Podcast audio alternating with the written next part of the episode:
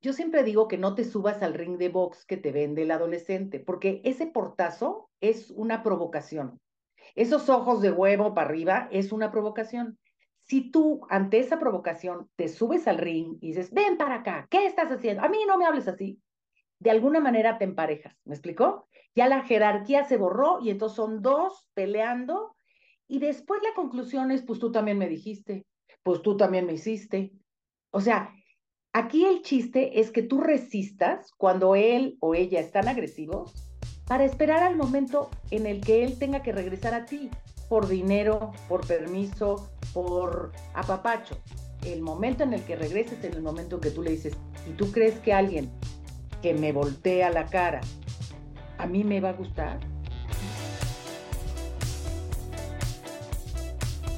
A que no te atreves. Un podcast con Tania Chaides para ti que buscas encontrar un sentido distinto a tu vida inspirarte para crecer y descubrir las respuestas en lo más oscuro de tu ser.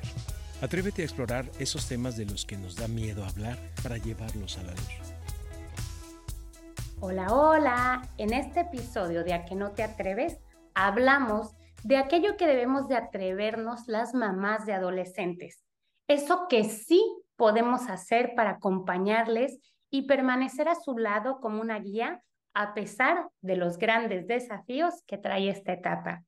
Y me siento sumamente feliz de que nos acompañe la psicóloga Julia Borbolla, quien ha dedicado gran parte de su vida a la infancia. Julia es conferencista y ha escrito varios libros, entre ellos Sin daños a terceros, Profesión Mamá, las 101 cosas que puedes hacer con tu hijo, aunque seas un papá muy ocupado, Preside la clínica Grupo Julio Borbolla Psicología Integral, es fundadora del programa Escudo de Dignidad y proyecto Antenas, dedicado a ayudar a los niños en situación de abuso y violencia doméstico.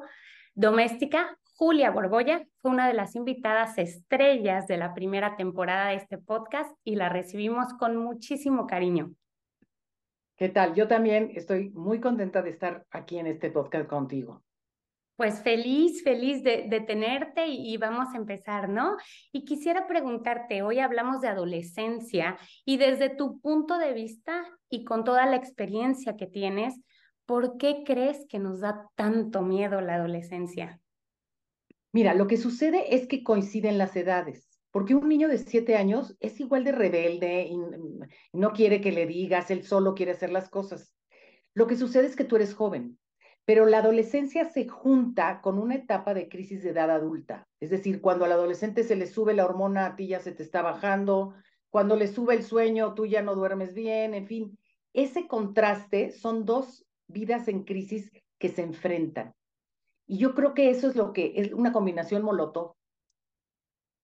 Totalmente, totalmente. Y que no entendemos, ¿no? Porque además creo que como que nos preparamos mucho, ¿no? Para cuando vamos a tener un bebé, para su infancia, pero luego ya como que por no sé qué pasa con las mamás y los papás o estamos muy ocupados o qué, pero como que ya no intentamos entender los cambios que le pasan a nuestro adolescente, ¿no? ¿Sabes también por qué? Porque hay, nos sentimos aludidos, o sea, el adolescente se muestra como agresivo porque es un momento de separarse, de individualizarse.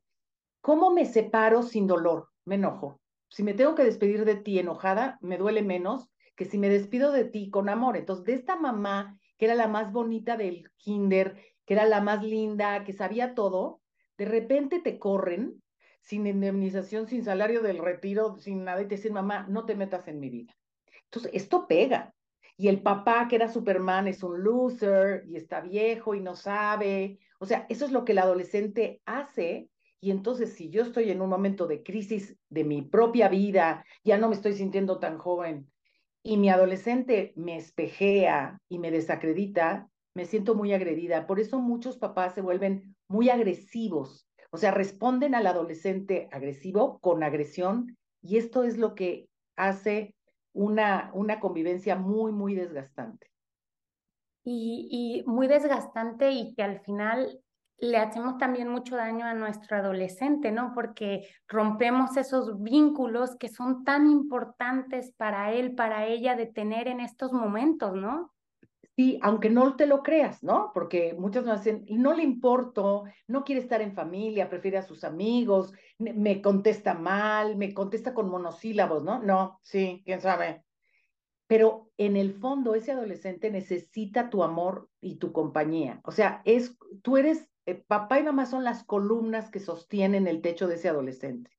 Aunque por fuera parezca que no, el que tenga un núcleo familiar sólido y afectivo lo, le evita que entre en situaciones de riesgo. ¿Sí me explico? O sea, la mejor protección que un adolescente tiene es un compromiso emocional con sus padres. O sea, me quieren, esperan algo de mí, ¿cómo los voy a desilusionar? Aunque no te lo digan, eso es bien importante que lo oigan las mamás. No te van a decir, mamá, qué maravillosa eres, que no te lo van a decir, pero lo piensan y lo quieren. Yo se los digo porque aquí en el consultorio sí lo oigo, ¿no? Ay, qué bonito que nos recuerdes eso, eh, porque de verdad que sí, Julia, es bien difícil, ¿no? Cuando tu adolescente además anda con una cara así como de asco, te ve con cara de asco, te trata con asco, te pega un portazo, entonces realmente como mamá es muy difícil de encajar. Pero ahí, ahí, aquí sí me gustaría dar un tip. Yo siempre digo que no te subas al ring de box que te vende el adolescente, porque ese portazo es una provocación. Esos ojos de huevo para arriba es una provocación. Si tú ante esa provocación te subes al ring y dices, ven para acá, ¿qué estás haciendo? A mí no me hables así. De alguna manera te emparejas, ¿me explicó? Ya la jerarquía se borró y entonces son dos peleando y después la conclusión es, pues tú también me dijiste, pues tú también me hiciste. O sea, aquí el chiste es que tú resistas cuando él o ella están agresivos para esperar al momento en el que él tenga que regresar a ti por dinero, por permiso, por apapacho. El momento en el que regreses, en el momento en que tú le dices, ¿y tú crees que alguien que me voltea la cara a mí me va a gustar? Y obviamente entonces la respuesta ya no es agresiva, es, no, ma, de veras, no, bueno, es que estaba de malas, ya, ya tienes a otro adolescente. Pero el chiste es no caer en la provocación, porque ellos quieren que caigas. Quieren ser pares tuyos, pero no pueden ser pares encanta hablar contigo, Julia, porque de verdad que aprecio mucho todos estos como pequeños tips que nos das y que justamente tú vas viendo en tu consulta, ¿no? Y yo te quiero preguntar, ¿qué es como que lo más, a lo que más acuden cuando te buscan, ¿no? Los padres, las madres, los adolescentes en, en busca de, de terapia, de tu guía, de, de tu ayuda muchas veces ante situaciones muy complicadas. ¿Qué es lo que más ves? Mira, hay, hay de todo pero sobre todo hay miedo por el silencio. O sea, cuando ellos bien dicen, no sé qué pasa por su cabeza, ¿no? Está metido en su cuarto, no sale y no quiere convivir y no, o sea, cuando notan como rasgos depresivos, ellos lo adjudican como depresión. Muchas veces lo es, porque la adolescencia es una etapa de muchos cambios y muchos duelos, pero muchas veces es que ellos hacen su vida social metidos en un cuarto, porque lo hacen a través de las redes.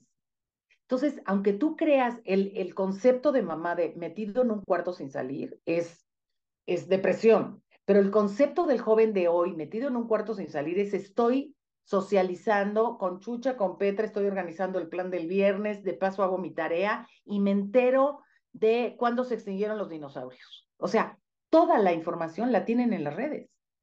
Entonces ahí tienen un mundo de lo más, eh, ¿cómo te diría?, atractivo, y los papás no podemos competir. Yo le llamo el superneta. 24 horas, te contesta todo. Te, o sea, el Internet es, es un monstruo de conocimiento, ¿no? Y entonces es, no necesariamente están deprimidos, están aislados. Y ahí los papás a veces son demasiado respetuosos, ¿no? O demasiado eh, impositivos. Y aquí hay que, hay que ser muy firme en el fondo, pero suave en la forma. Mijito, yo necesito que salgas a comer con, con la familia. Yo sé que tienes mucho que pero la comida es sin celular y somos todos aquí. Ay, ma, qué flojera. Yo sí sé, sí. Puedo, puedo entenderlo. O sea, aválale el sentimiento, pero no la conducta. Pero esto es algo que sí tenemos que hacer, porque el adolescente tiene que saber que tiene que cumplir, ¿no? Es el cumpleaños de tu abuelita. No, qué oso. Pues sí, pero esto es algo que tienes que hacer. Y si quieres ir a la fiesta el viernes, tu pase es la comida en casa de la abuelita. Negocia. Qué lindo, qué lindo eh, verlo como también desde esa perspectiva, ¿no? Porque de pronto nos sentimos, como tú dices, muy enojadas, muy desconectadas, ¿no? Y, y yo te quiero preguntar, porque es una etapa, como mencionaba antes, en donde se empieza a dar mucha desconexión, en donde de pronto sientes que no conoces a, tu hijita o a tu hijito, que de pronto dices, pero ¿quién es este? ¿Quién es esta? Me la cambiaron, ¿no? Pero ¿cómo haces para, a pesar de todos esos desafíos, intentar estar presente? ¿no? Intentar que sepan que tú eres ese puerto seguro y, sin romper esos lazos, ¿no? Claro, mira, aquí es importante porque muchas veces las mamás lo que hacemos es interrogar, ¿y qué te, cómo te fue? ¿Y quién fue? ¿Y ese niño quién es? ¿Y con quién vas a ir? Esa es una, es un interrogatorio y te van a contestar sí, no. El chiste es que tú inicies la conversación. Por ejemplo, si estoy preocupada por la toma de alcohol, yo puedo decir, oye, ¿qué crees? Me contó Chuchita que su hija, hijo, no sabes cómo la pasó y no sé, o sea, empezar la conversación como meter cordón para sacar listón necesariamente el adolescente va a opinar, sobre todo si dices algo que le parece tonto. Ay, no, mamá, ¿cómo crees? Bueno, entonces dime cómo, porque yo no sé, a lo mejor tú sabes mejor. O sea, avalar la información que te van a dar, pero iniciar tú la conversación, ¿no? O esto de los babes, ya me dijeron que hay de fresa. ¿A poco hay de muchos sabores? O, que, o sea, ya sabes, como hacerte un poquito la, la tontita o la que te dijeron por otro lado y de alguna manera iniciar la plática en vez de interrogar, ¿no? Los jóvenes se sienten muy espiados, muy espiados. Te dicen, Julia, es que mi mamá, aunque dice que no, está atrás y quiere ver y no sé qué, o sea, se sienten vigilados y entonces más se vuelven misteriosos. Y al ser más misteriosos, la mamá se vuelve más preocupada. O sea, ¿qué habrá que, que no quiere que nadie vea su celular. No, hay una conversación llena de groserías, sí, pero es el léxico entre ellos y hay una niña que le gusta o un niño que le gusta y no quiere saber, no quiere que tú sepas. O sea, no, no pensemos dramáticamente, ¿sí? Sí, estar atentos a, a los focos rojos, si lo noto, obviamente, si llega alcoholizado o si deja de hacer lo que normalmente hace. Pero antes de dramatizar, hay que acercarnos y decir, oye, te he notado, pon una teoría, te he notado inquieto, ponle la palabra que quieras, te he notado nervioso, pero ya empezaste tú. Y entonces él te va a decir o ella te va a decir, no, no es nerviosismo, es que lo que pasa y ya te va a contar. Eso es un buen truco. Y fíjate cómo es tan importante, porque imagínate que llegara tu marido y te empezara con el interrogatorio, sería lo mismo, ¿no? Tú dirías, oye, espérate, o sea, tú pero tú quién eres, de qué vas, ¿no? Claro. Y entonces, y si llega y te dice, oye, fíjate que en la oficina una señora me contó de, you name it, ¿no? Las medias elásticas. Claro. no, para nada, esas medias, yo ya las vi, me contó, y ya vas a empezar a hablar de eso. Sí, o es igualito. Como a veces es simplemente poner las cosas de otra manera, ¿no? Y en donde ellos también se sientan importantes, porque creo que ellos es una etapa o ellas en la que quieren sentirse importante, que todo lo saben, y eso a veces como papá, como mamá nos hace como que, ¿no? Te hace porque tú también estás en una etapa en la que ya no, ya no te sientes tan capaz, en lo, tú no eres nativa digital, y entonces a veces, ¿no? y te da pena preguntar o no, y, tú, y llega el otro y te ajá, sí, ya, ya, ya quedó, ya te lo desbloqueé. ¿Cómo mi vida? Ay, ma, querías que te lo desbloqueara, ¿no? Ya está desbloqueado. Y entonces dice, si yo me sentía vieja, ahorita me siento anciana. Eso es lo que, ese es el efecto. Cuando el papá ve salir a la niña arreglada para ir a una reunión, dice, hace cinco minutos era mi esposa la que estaba así. Y entra una nostalgia, ¿sí? Y ellos, los adolescentes, también sienten nostalgia, también hay un duelo de su infancia y de repente se te acurrucan y quieren que les hagas piojito. Cuando antes te hizo cara de moco y te no sé qué, de repente se te acerca, te mami, me acurrucas y dices, madre mía, ¿qué pasa? Está en ese ir y venir, ¿no? Es, es bien importante entender que no tiene que ver contigo, sino con la figura de autoridad que representas. No tiene que ver con Julia, sino con la mamá, ¿sí? Porque si, si me lo tomo personal, me pego un tiro. ¿No? Entonces, ¿cuánto le he dado todo mi sacrificio para que este o esta me estén hablando así? No es a ti, persona. Es a ti, autoridad. Esto pasa, siempre les digo a los papás, la adolescencia no es eterna. Sí se ha prolongado últimamente, porque tenemos adolescentes seniles de 30 años, ¿no? Sí se ha prolongado, pero no es eterna. Eventualmente, este joven va a entrar a la universidad, va a tener una vida independiente y ya no va, a lo mejor no piensa igual que tú, pero ya no para llevarte la contra, sino simplemente porque él ya estableció con qué se queda de lo que le diste y qué nuevo va a incorporar. Y tenemos que aceptar que nuestros hijos son seres independientes, ¿no? Oye, sí, Claro, y también que eh, como que es ahí cuando ya te das cuenta de que no es tu hijo, ¿no? O sea, que es un, esa parte que dices de ser independiente, yo creo que, que nos cuesta mucho aceptarlo, ¿no? Como que creemos que nuestros hijos son nuestros y que además tienen que hacer nuestros planes y cumplir nuestros sueños y nada de eso es cierto, ¿no? Nada de eso, nada de eso. Y, y es muy, muy eh, doloroso tirar tus propias expectativas. Tengo un amigo que es payaso es un gran eh, cómico, es un gran hombre, pero toda su familia, los abogados, el, ya sabes, la dinastía de abogados de la familia, y cuando dice, cuando yo llegué y le dije a mi papá, quiero ser payaso, bueno, me volteó un bofetón. Pero ese bofetón de ese papá no fue, no fue a él, fue a, estás tirándome una dinastía, estás tirando mi propio, mi, mi propia expectativa. Y él fue resistente, ¿no? Le dije, ¿cómo te dejaron? Es que no esperaba que me dejaran. Yo iba a, su, yo iba a luchar por ser, y se fue a la Universidad de los Payasos en Estados Unidos. hermoso. es una gran persona, ¿no? Porque si haces lo que te gusta, vas a tener éxito. Pero los papás ya les tenemos el caminito previamente escrito y cuando se salen nos sentimos muy amenazados, pero tenemos que reflexionar y decir, piensa en tu adolescencia. Piensa cuando tú decías, hijo, mi papá, ¿qué ideas tiene? Se nos olvida.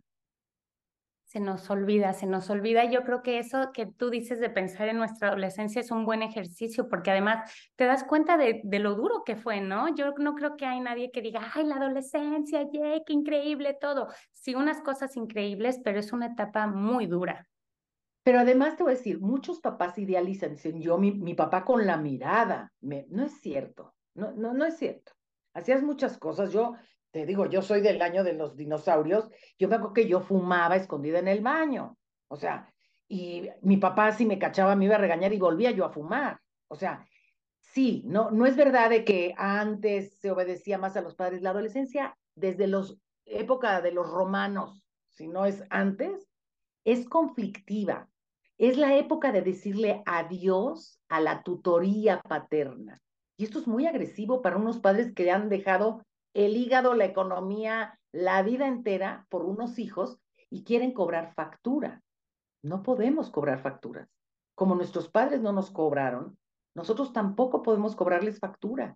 Yo que me he desvelado por ti y te va a contestar, yo no pedí nacer. Gracias por, por, recordarnos eso, ¿no? Porque yo creo que es de la manera en la que nos educaron, ¿no? Diciéndote es que tú y además haciéndote sentir mal y eres una desagradecida y esto y este, estos chantajes emocionales con los que hemos crecido, que yo creo que es tan importante que nos demos cuenta para no repetirlos, ¿no? Porque, porque eso que tú subrayas es bien importante, o sea, somos nosotras las que decidimos lo que le damos o no a nuestro hijo y no se vale tirarles. Luego, inclusive les reprochamos lo que les hemos dado sin que nos los hayan pedido. Un papá dijo, tienes alberca squash, tienes una casa maravillosa, tienes no sé qué, qué, qué te quejas. Nunca has jugado squash conmigo. Nunca te has metido a la alberca conmigo. Mm. Los hijos quieren experiencias, no quieren cosas. Porque entonces los, los que no tengan dinero, pues sus hijos no los pelan. No, no es así. No es así.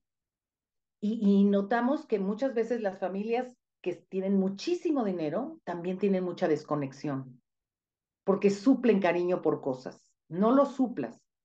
Los, los hijos quieren recordar eventos, quieren recordar momentos.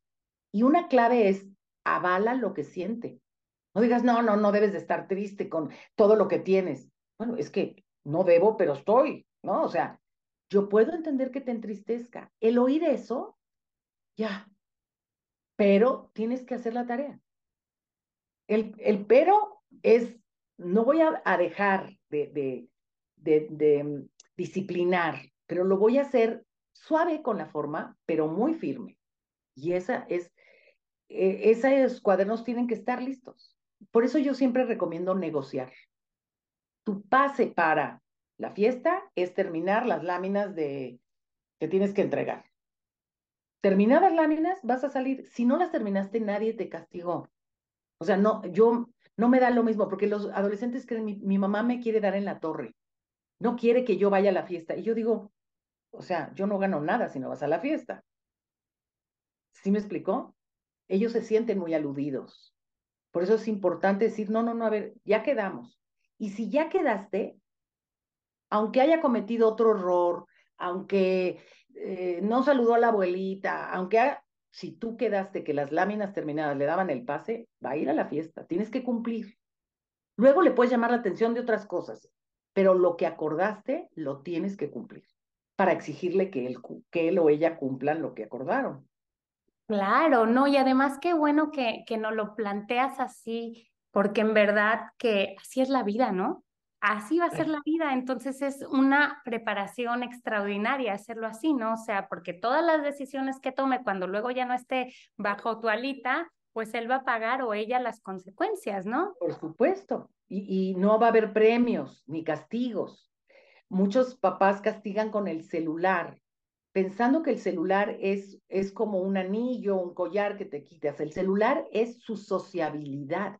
O sea, a través de los eh, smartphones, ellos hacen su vida social. Hoy en día hasta los encuentros de, de los dates son a través de, de, de, los, de los chats o de los celulares. Nosotras mismas estamos ahorita contactadas así. Entonces, tenemos que dimensionar que para ellos estos aparatitos son, son su sociabilidad y, y no necesariamente están solos.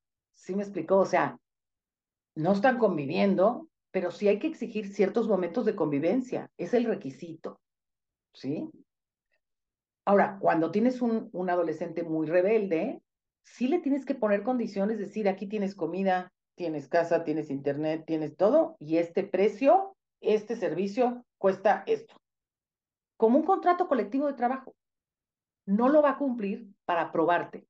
Es muy posible que no lo cumple para saber si vas en serio. Si vas en, o sea, tienes que hacerlo solo si vas en serio. Si vas a claudicar, resulta peor, porque entonces, ay, mi mamá habla y no cumple. Es bien importante. Aquí me dicen los jóvenes, no, mi mamá, cuando dice que no, es que no, y yo lo agradezco, ¿me explicó? Le digo, y cuando dice que sí, no, cuando dice que sí, sí cumple. Perfecto, vamos bien.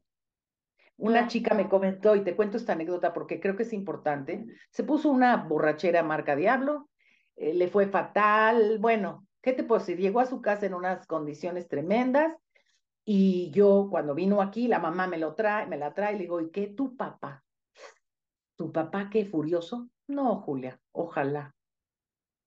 Ese ojalá era que me regañara, ¿no? Que me volteara a ver. El papá no se enteró. Y la mamá le guardó el secreto, cosa que a veces hacemos y no debemos, ¿no? Pero la niña lo que quería era una figura de autoridad que le dijera, eso no estuvo bien, te pusiste en riesgo, perdiste el conocimiento, ¿no? Te pudieron, o sea, que te lo digan, aunque tú ya lo sepas, necesitas que tu papá se preocupe. Cuando ella me dijo, ojalá, me, me lo dijo todo. Entonces, no tengan miedo de ser firmes con sus hijos, ellos necesitan esa firmeza, pero no agresivos. No es lo mismo. Claro, no, no es lo mismo. Y, y te quiero preguntar, ¿cuáles son esas cosas que sí que has visto que son como muy preocupantes en la adolescencia, de las que sí tenemos, como ahora mencionas, ¿no? Pues una buena borrachera, ¿no? Eh, ¿Qué cosas son las que tú sí sientes que en este momento tenemos que estar como bien atentas como mamá, sin convertirnos en Sherlock Holmes, ¿no?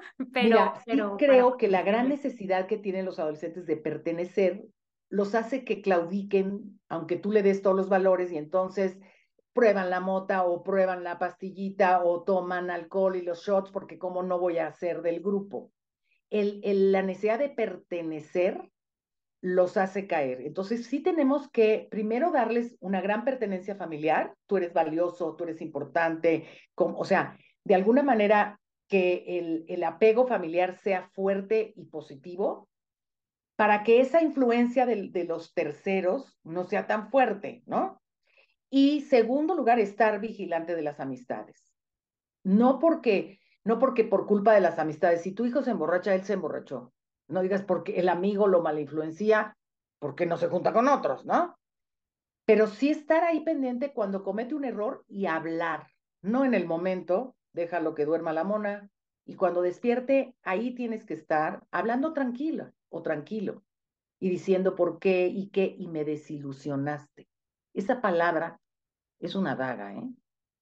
Porque tú eres responsable, porque tú eres un muchacho inteligente, y cuando te vi en esa situación me sentí tan triste, les puede más la tristeza que el enojo. Ese es compromiso emocional. Yo veo que la mejor protección que puede tener un adolescente es sentirse comprometido positivamente con sus padres. Esperan algo bueno de mí. Eso es, eso es algo que a todos nos ha pasado, ¿no? Mi, mi papá me decía, mm, ¿a qué horas debo, debo, regresar? Cuando tú lo creas prudente, mija. Tú eres una niña muy responsable. Regresa cuando lo creas prudente. Gulp. Creo que regresaba yo antes que mis amigas, ¿no? claro. Porque me estaba dando una responsabilidad a mí. Y se me decía, cuidado a la una y a la una y cinco, ya no te. O sea, entonces dices, no llegaba el ballet del coche, se ponchó la llanta, o sea, pretextos hay mil. Y es un juego bien divertido. Eh, el adolescente juega, eh, un, un, un, especialista en adicciones que va a estar en el taller que ahorita te cuento, dice que, que los adolescentes juntan estampitas en, del álbum de los reproches a los papás o estampitas de los logros en que les han ganado a los papás. Él es muy simpático. Dice, traen su álbum de estampitas, de Yes, me dijo que llegara a las dos, llegué a las dos y media y pegan su estampita, ¿no? De... Entonces, de alguna manera no fomentar eso, sino la reflexión, la cercanía y espero más de ti. Eso es importante. Claro, claro, y, y, me gusta mucho como tú, este, como este consejo que nos das, ¿no? Cómo de pronto solo hay que cambiar un poquito la, perspectiva, ¿no? Eh, escuchaba por ahí uno de tus videos que decías, ¿no? Pues el hablar bien de tu hijo, pero que él te esté escuchando, o sea, cómo estos tipos de cositas, ¿no? Nos pueden ayudar tanto a conectar y a empoderarle, ¿no? También. Por supuesto, cuando tú oyes que alguien habla bien de ti sin decírtelo a ti, tiene un efecto mucho mayor. Pero mira, el otro día tuvimos un taller y llega la, un adolescente y me dice la mamá, aquí te la dejo ay, a ver si tú lo entiendes, porque mira yo, y entonces soltó en una reta y le veías la cara de la chica que la quería matar, porque tú, ¿cómo te sentirías que tu marido en una cena diga, aquí la traigo a ver si no suena la boca cuando come? Porque eso, o sea, la estaba evidenciando, ¿no? Y obviamente la recibimos en el taller y luego hablé con la mamá y le dije, te dice, ay, no me di cuenta, es que quería que tú supieras, claro, pero no me lo dices enfrente de ella, ¿no? Y lo hacemos muchas veces, y no porque seamos malas mamás, sino porque pues nos sale, ¿no? Porque también cuando son chiquitos hacemos eso, ¿eh? Y los niños siguen oyendo, no porque sean chiquitos no entienden. Entonces, yo creo que la adolescencia es una buena edad para respetar su privacidad, para que ellos respeten las reglas internas de casa, no muchas, para que hagan deporte, eso es importantísimo. Aquí, tú dices cuál, pero una regla es hacer un deporte en esta casa. Y así como tú le pagas el programa, el plan del celular o le pagas, ¿verdad? Dices, tu pase para tener un programa del celular es ir al tenis. O sea, negociar, apuntarlo si es necesario y cumplirlo a rajatabla. O sea, aunque te duela, porque luego viene el pobrecito, pobrecita, eso es agresivo. Eso es agresivo. No, tu hijo no es pobrecito ni tu hija es pobrecita. Ellos tienen que saber las consecuencias de sus actos. Y tú tienes que ser valiente para soportarlo, porque lo quieres o las quieres tanto que no quieres que sufran. Pero el sufrimiento es formativo. Todos tienen el tenis que cuesta no sé cuántos dólares. Tú no tienes para los tenis. Mi vida, tú no eres unos tenis. Tú tienes alegría, simpatía, no sé. Sí, mamá. Y si te molestan, pobres, porque les quitan los tenis a estos niños y no son nadie. O sea, sí hay que hacer esas reflexiones. ¿Sí? Para que ellos no se sientan menos, porque sí, las marcas, el modelo del, del teléfono, o sea, todo eso les aparentemente les da identidad. Otro tema es la identidad de género. Es muy importante decir, yo respeto, yo te quiero, seas niño, niña, gato, perro, eh, ¿no? O sea, yo te quiero.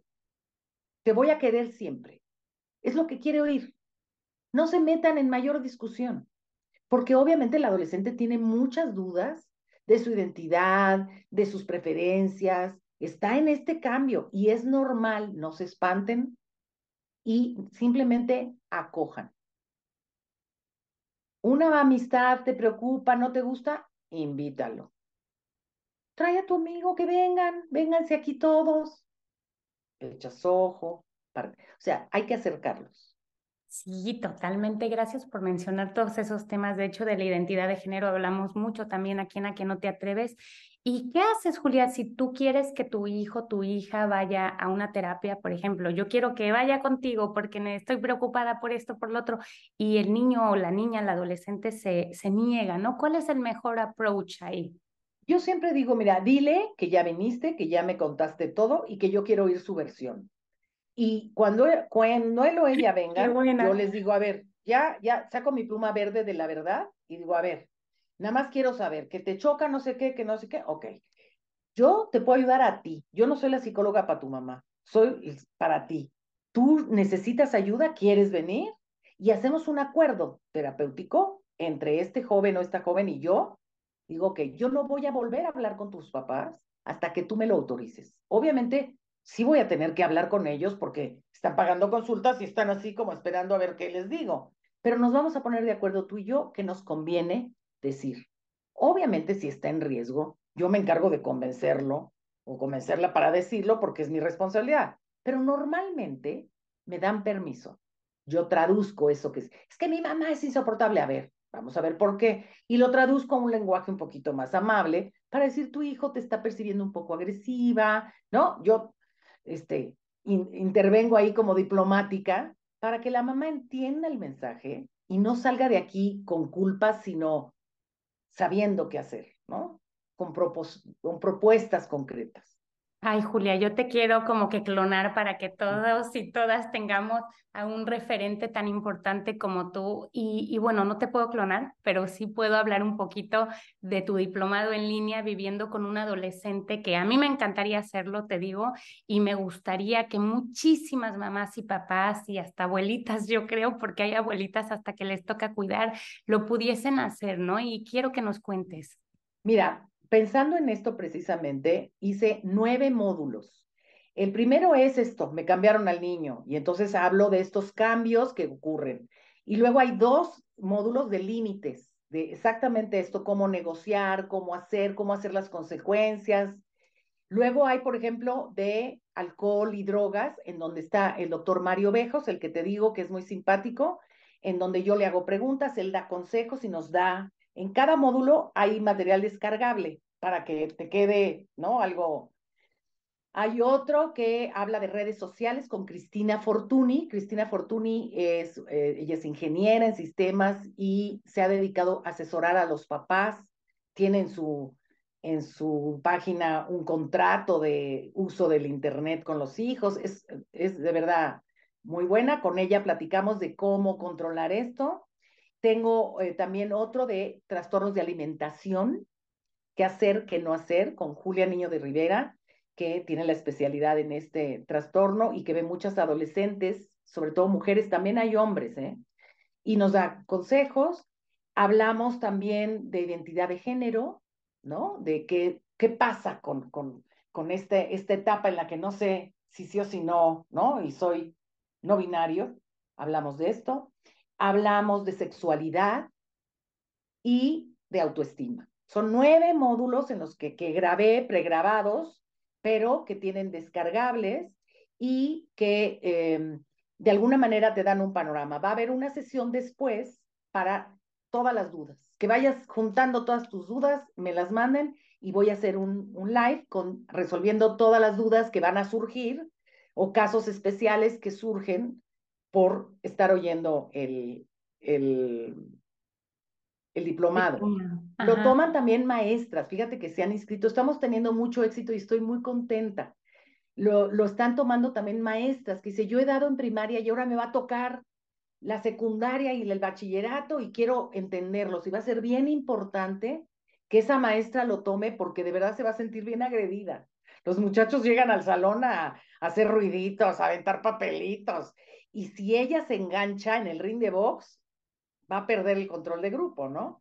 Las abuelitas, claro, las abuelitas tenemos que actualizarnos. Yo tengo, yo tengo nietos adolescentes y bueno, pues es un mundo totalmente distinto y es importante acercarnos a ellos y obviamente papás y mamás.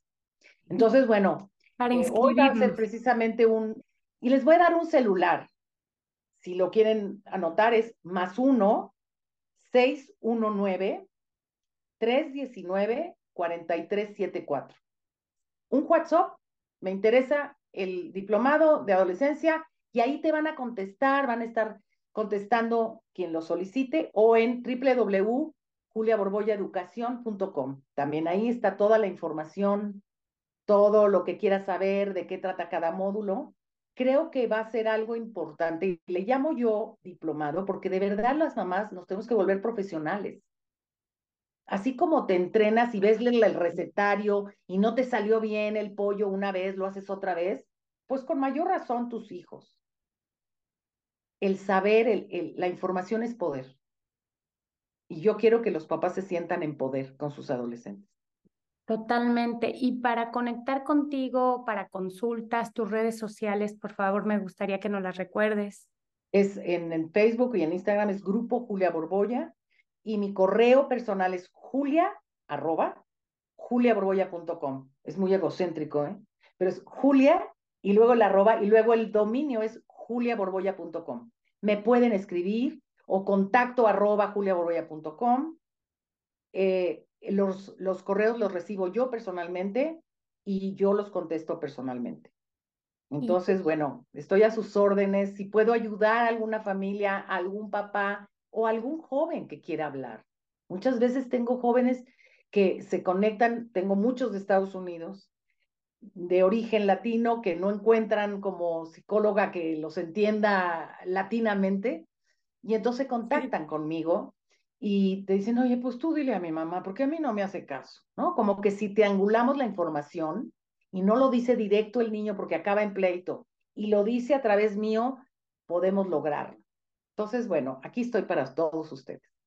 Pues muy bien. ¿Y cómo, cómo terminarías este podcast? ¿A qué tenemos que atrevernos como mamás de adolescentes? Atrévete a disciplinar sin agredir. Atrévete a, a aceptar que tu hijo no, o tu hija no van a seguir tu camino, pero van a seguir un buen camino si les diste buenas raíces.